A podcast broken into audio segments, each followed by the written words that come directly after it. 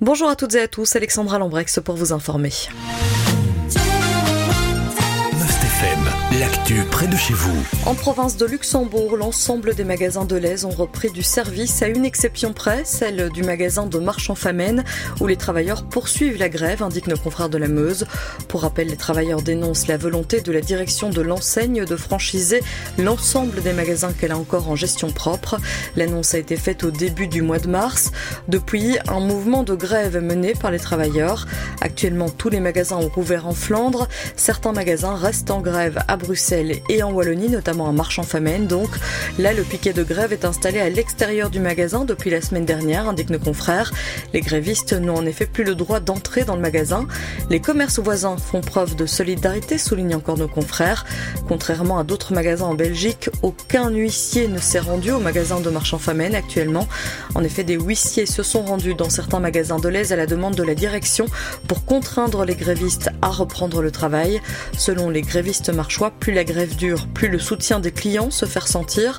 Dans ce magasin de la province, la grève va se poursuivre jusque mardi au moins. Une nouvelle réunion de concertation est prévue ce jour-là entre la direction et les organisations syndicales.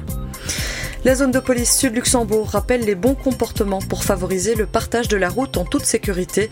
Une initiative prise au vu de l'évolution de la mobilité en Wallonie et du code de la route qui évolue également. De nouvelles règles voient le jour. Sens unique limité, zone cyclable ou encore chaussée à voie centrale donnent en exemple nos confrères de la Meuse.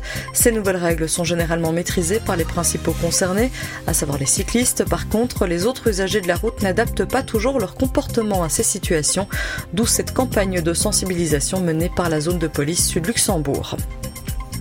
À partir du mois de mai, il sera possible de se garer gratuitement pendant 30 minutes dans les zones commerçantes du centre-ville de Marchand-Famenne.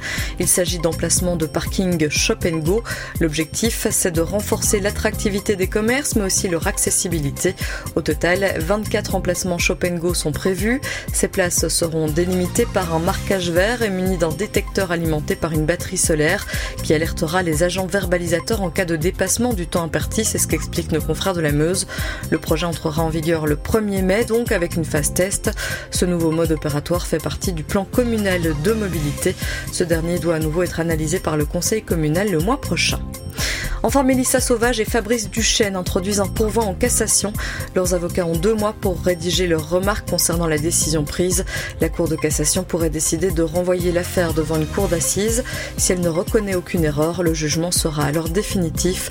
Pour rappel, le 29 mars dernier, Mélissa Sauvage, Renaud de Sarre et Fabrice Duchesne ont été condamnés respectivement à 22, 15 et 25 ans de prison pour le meurtre d'Antoine Marchal.